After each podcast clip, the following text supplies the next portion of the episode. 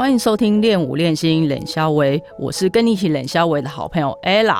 没有肢体不协调的人，只有不去尝试跳舞的人。练舞练心冷肖维这个节目，期盼能够借由声音的传播，让不了解舞蹈运动或想开始跳舞的朋友带来一点启发，让更多人开始跳舞，喜欢跳舞，让舞蹈成为生活里不可或缺的养分。练舞练心冷肖维每周三晚上十点更新，欢迎收听订阅。Hello，大家好，我们这一集是舞蹈科学的单元，那我们有请郭志辉教授。大家好，爱好舞蹈的同志们，好，大家好。老师每一次都有不一样的打招呼方式。对，那这一集我们想要请老师来跟我们聊聊，就是有关于舞蹈应用生理解剖学，你要怎么样去融入在你的日常啊，或以及你的生活里面，然后包括。就是你要怎么样去运用在你的舞蹈，或者是说你是老师的话，你要怎么样去运用在你的教学当中？就一般民众要怎么将舞蹈应用生理解剖学去融入在他的生活里呢？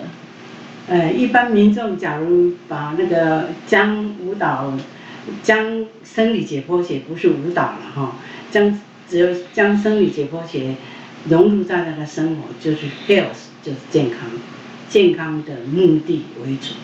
听听起来这是一个很虚无缥缈的形容词，嗯，可以再跟我们仔细再说说更清楚一点吗？哎，例如哈，我举一个例子哈，平常走路，假如你把生理解剖学融入在你的走路中间，走路走路的那个应用，你就知道说，我们地心有引力，你走路呢必须要抗地心引力，那抗地心引力的话，你就要抬头挺胸。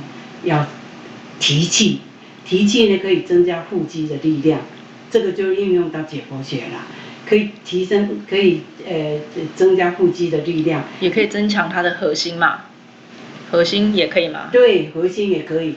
那这样的话，可以将来训练，只有走路这个训练就可以训练你的姿姿态。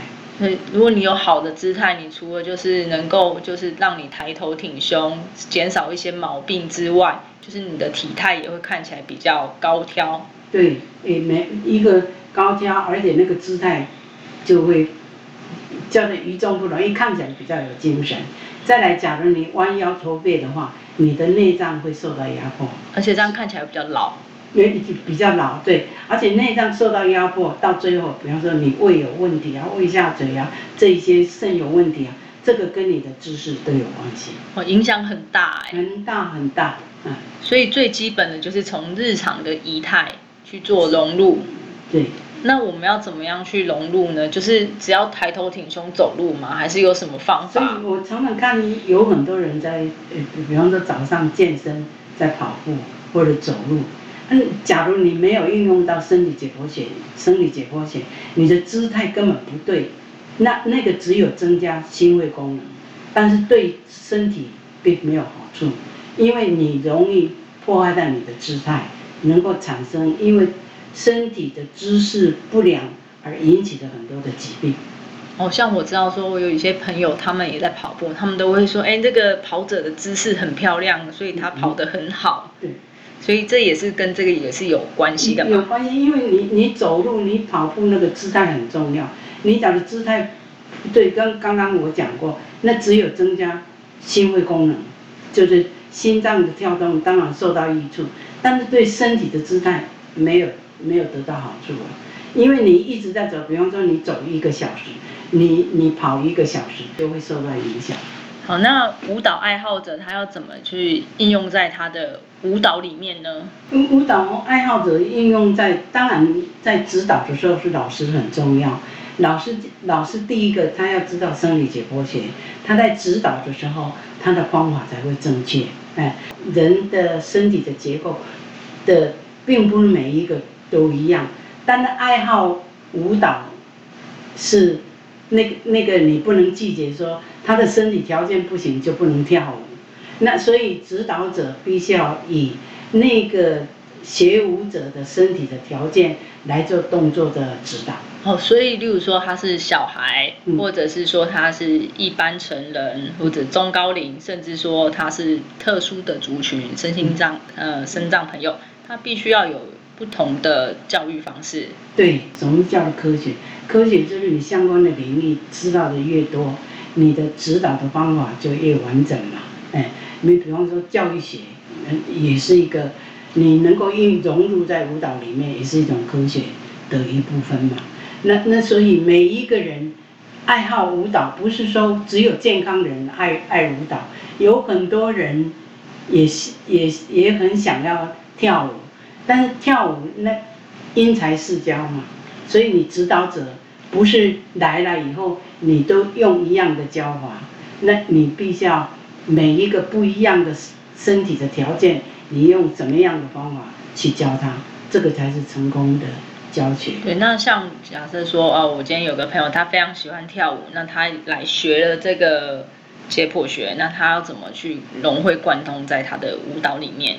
其实那个生理解剖学是指导者最重要。对，那假如是学舞者，他知道生理解剖学的话，即使指导者有一点经验的一个传授的话，他也可以去，呃，去了解他是对或者是不对，对动作的那个比较清楚。就是他知道了这些概念之后，他很快就可以去抓到动作的特性嘛。对对所以他就是用这个再去融会贯通到到他的动作里面。对对。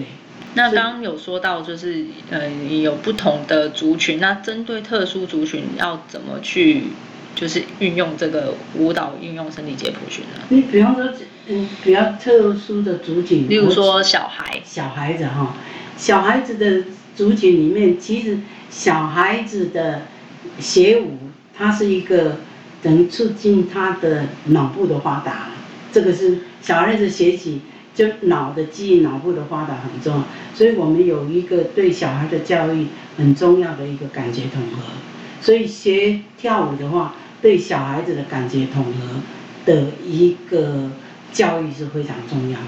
郭教授的另外一个专长就是感觉统合嘛，嗯这个也希望之后有机会也请郭教授来节目当中跟大家分享一些基本的观念。再来，我想要问郭教授的就是老师们要怎么样去运用在他的教学当中舞蹈应用生理解剖学对教学的重要性是什么？那非常重要。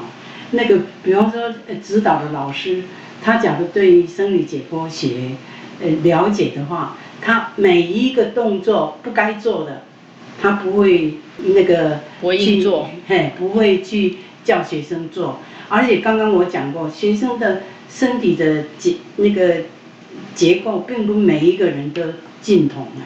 所以有的人身材比较好，有的身材比较矮小，有的比较肥胖，但是这些人爱好舞蹈是一样的，所以指导者要怎么样去教，不能一概而论。那是舞蹈身体解剖学既然这么重要，那他们要怎么样去融入在他的教学里面？那舞蹈，比方说你对于你你现在做一个动作，那这个动作你就要先先考虑考虑到他的肌肉跟骨骼的这个他的活动的范围有多大，哎，那能不能适合每一个人？假如不能适合每个人的话，那你要要求他的条件要够的话，怎么样改变他身体的形式去完成这个动作？就像数学公式，如果你只是了解这个公式，但是你不知道怎么去运用在其他的题目的时候，其实你也是白学的。所以那个就是你要知道怎么去融会贯通。那那老师讲的对于生理解剖学了解更多，他就不会以他的比较用他的经验来做教学。就一假如第一个教学他考虑到生理解剖学的话，那他的学员就会更有保障、更安全。就例如说，呃，要劈腿这个动作好了。所以有些人可能就是筋，他就是比较硬，他从小就是比较硬的那一、那一类的人。嗯，那他如果说不了解就是解剖学的话，他就可能就是直接用一个什么机器，嗯是可以类似一字劈，然后就一一直压一直压。对，可是这应该不是不，这是比较不科学的方式嘛？对，因因为什么呢？劈腿是一个脚前，一个脚伸，一个脚是屈哦，那个都是髋关节哦。劈腿是前面的腿要要伸，后面的腿要屈哦，那要屈成一百八十度嘛，哎，那所以我们一般来讲，假如那个那个关节的活动范围。一一般来讲，差不多六十度到九十度嘛。那你你要考虑到，他假如没有办法完成这个的话，你就必须要先训练他的肌肉，肌肉它的伸展或者是收缩伸展是不够。你假如一下子就让他做劈腿的动作的话，对于那个运动伤害会很大，而且也会造成学生的恐惧。恐惧对，之后就不想来了。对，那假如你。你的教学的方法是对的话，你必须要有解剖学里面去讲劈腿，它主要是髋关节的一个活动嘛。髋关节的活动，前腿要伸，后腿是屈的。那你伸跟踢屈，你要去查生理解剖学，髋关节的屈跟伸，它的角度最大是几度？还要还要去搜寻一下，查查看是几度才能够来训练学生。对，所以如果老师们没有就是这些比较基本的观念，在教学上其实有些危险。如果就是他想要让学生有一些竞技型、技术型的表现的时候，其实是那个是很危险的。对，因因为他因为我刚刚讲过，每一个人的关节的松弛性不一样嘛。其实关节的松弛性哈。假如过可以做的人也很危险因为关节过于松弛的话，很容易脱臼，所以这又是另外一个运动伤害。对，这个这个，所以并不是说会可以做，有的人是那个髋关节适合于做这个劈腿的动作。那不适合的话，你就必须要用肌力来做调整。肌力也是现在也是很流行的一个训练方式。对，有这个好像我们又可以再聊一集。对，那个肌肉，所以所以说舞蹈的能量的来源、肌力的来源，肌肉很重要。但是肌肉的话，当然是控受脑的控制，你脑一定要控制的很好，就是它的协调性。你要用什么生理解剖学的改变去完成这个动作？